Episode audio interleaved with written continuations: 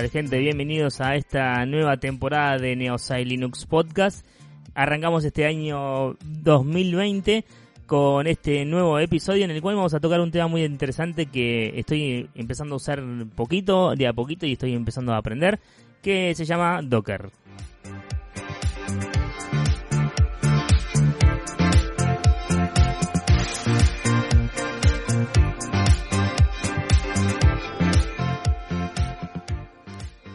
Bien, Docker se viene utilizando hace bastante en lo que sería el, ambiente de IT, el ambiente de tecnología, de administración de servicios, de administración de, de, servidores y demás. Y la verdad es algo que yo le estaba escapando mucho, a pesar de que no soy sysadmin ni nada por el estilo. Sí me gusta obviamente toquetear todo lo que está relacionado con mi, con mi, con mi Linux en mi PC. Obviamente eso sí lo voy a tocar y voy a utilizar servicios y demás.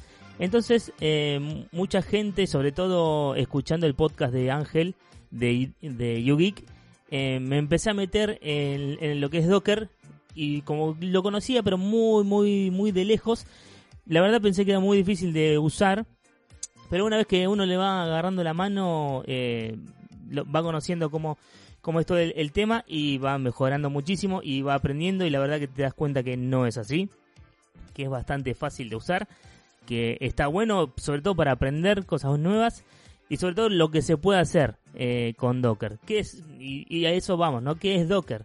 Docker es un eh, servicio, una aplicación, una plataforma en la que te permite gestionar contenedores que básicamente lo que son los, los contenedores son los que bueno, básicamente lo que uno quiere hacer, ¿sí? Si puede haber servicios, puede haber diferentes aplicaciones funcionando en cada uno de los contenedores.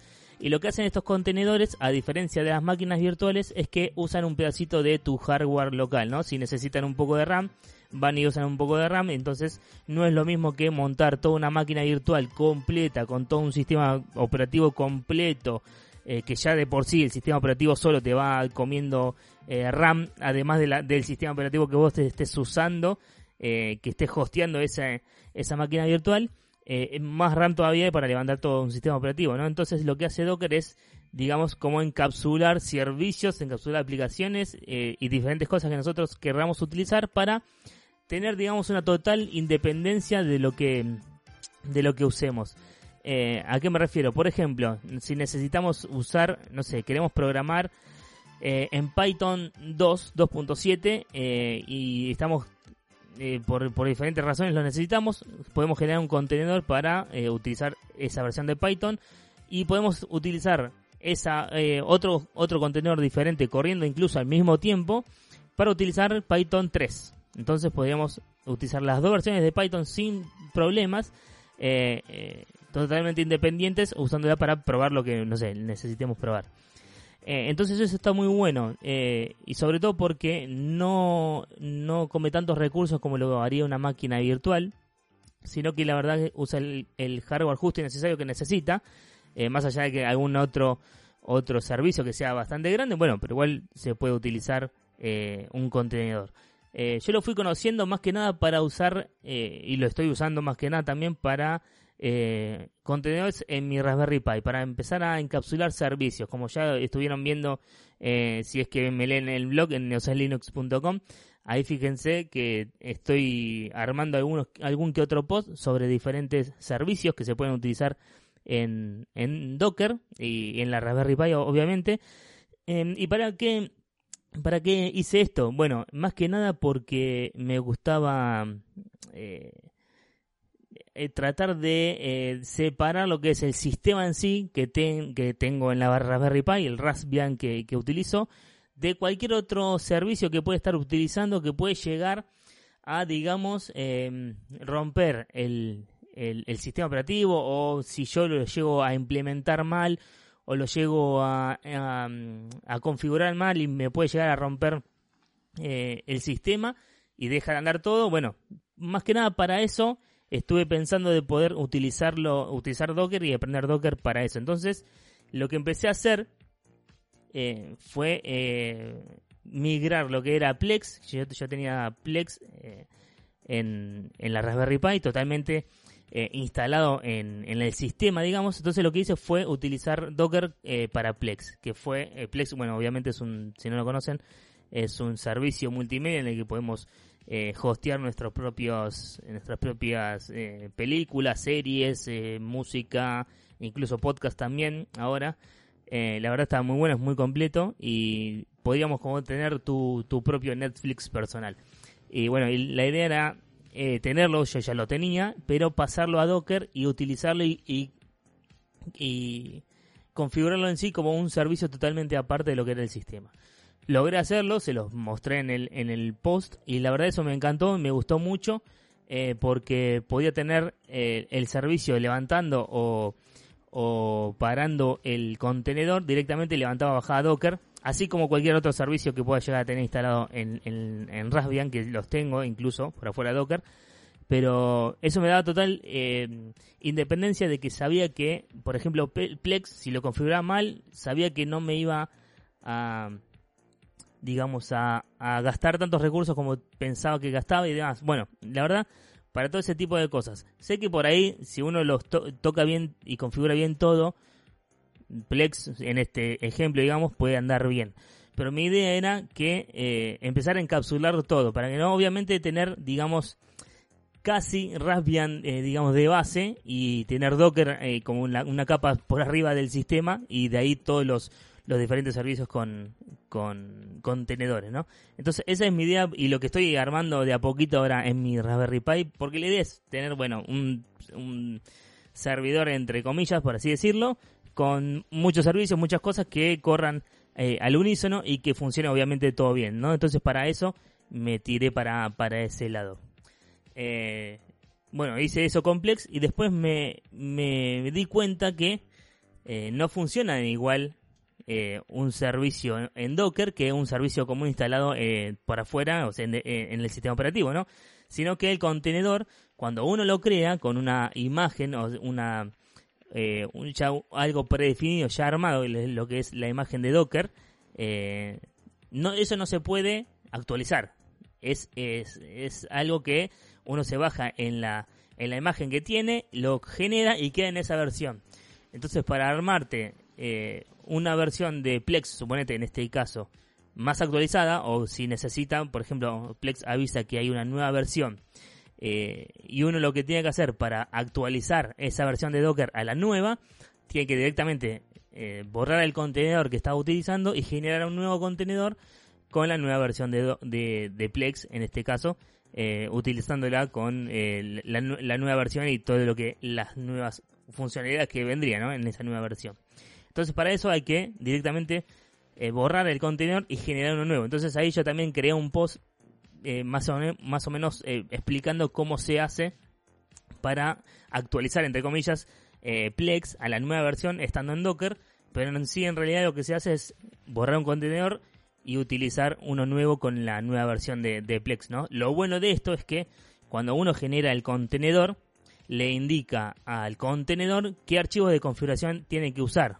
Entonces cuando uno le da los archivos de configuración y las librerías, por ejemplo, este, en este caso para Plex, donde están las películas y demás, si uno ya se lo indica desde antes, desde el principio, eh, no tiene que arrancar, digamos, el servidor de cero, no tiene que reescanear todo de vuelta o mirar la metadata de cada una de las películas porque ya lo tiene todo armado.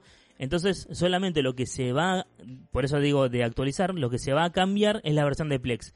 Lo demás sigue totalmente intacto y eso, la verdad, eso es lo que más me encantó y me di cuenta eh, y que me servía eso. Entonces lo bueno fue hacer directamente eso, borrar el contenedor, utilizar el mismo, los mismos directorios de configuración que había generado en el contenedor anterior para generar un contenedor nuevo con la nueva versión de Plex.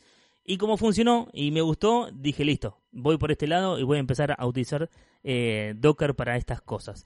Entonces después me di cuenta que dejé Plex de lado, me puse Jellyfin para poder eh, tener mi propio eh, Netflix, digamos, personal.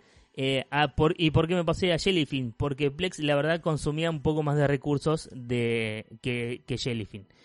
Si bien tiene un poquito más de funcionalidades y está un poquito mejor armado, porque la verdad es, es software privativo y es software pago, si uno quiere hacer diferentes cosas tendría que pagar. Eh, con Jellyfin me daba exactamente la misma funcionalidad que yo estaba usando y la, y la verdad utiliza muchísimos menos recursos eh, y aparte es software libre, así que directamente empecé a usar Jellyfin que al principio no me andaba, no sabía por qué y después fui tocando algunas cositas eh, y directamente ya ahora me funciona perfecto.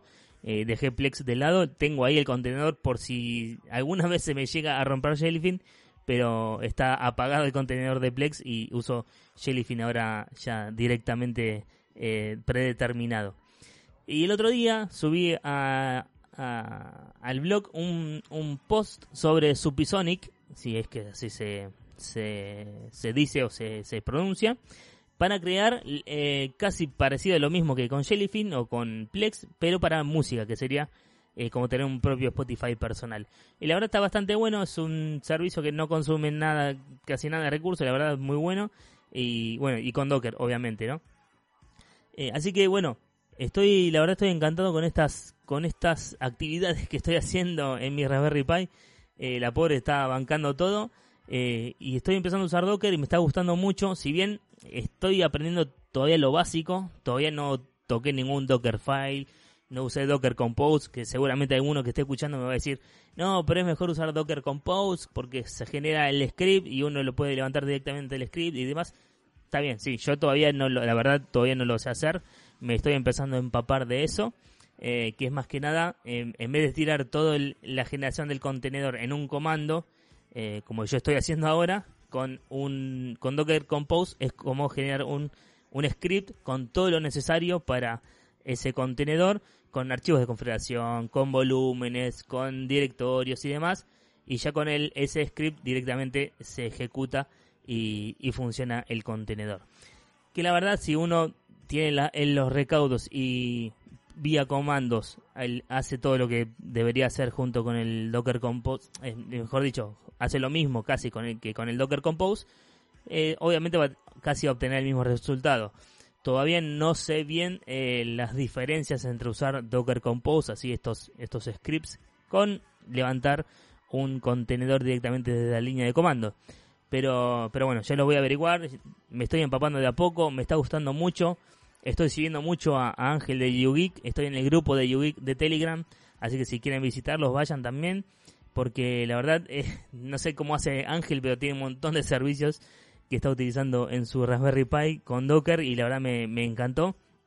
Así que bueno, eh, empezamos eh, el año, empezamos esta nueva temporada con, con este tema. Seguramente los voy a ir eh, actualizando con esto.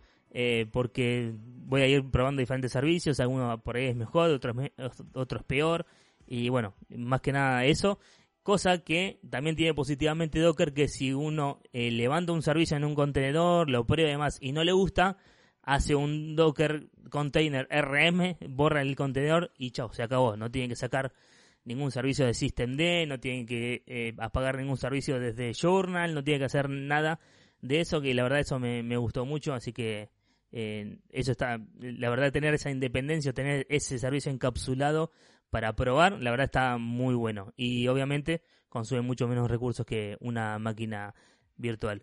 Así que bueno, eso es todo por el día de hoy. Espero que les haya gustado. Eh, espero que podamos seguir haciendo más podcasts. La idea es que, lo había dicho a principios de año, hacer un podcast por semana. Esperemos que salga. Eh, pero bueno, vamos a ver si, si podemos eh, de a poco haciéndolo, ¿no? Si, si, si podemos sacarlo uno por semana y poder tener un poco más de contenido de lo que tuvimos el año pasado. Así que nos pueden seguir en nuestras redes sociales, arroba Linux en Twitter, arroba Linux también en, en Telegram y arroba Linux grupo, es el grupo de Telegram también por si nos quieren si nos quieren visitar por ahí también. Y obviamente tenemos neosalinux.com donde ahí tienen toda la data necesaria de todo lo que le estaba hablando. Así que bueno, muchas gracias y nos encontramos en el próximo episodio de Neosai Linux Podcast.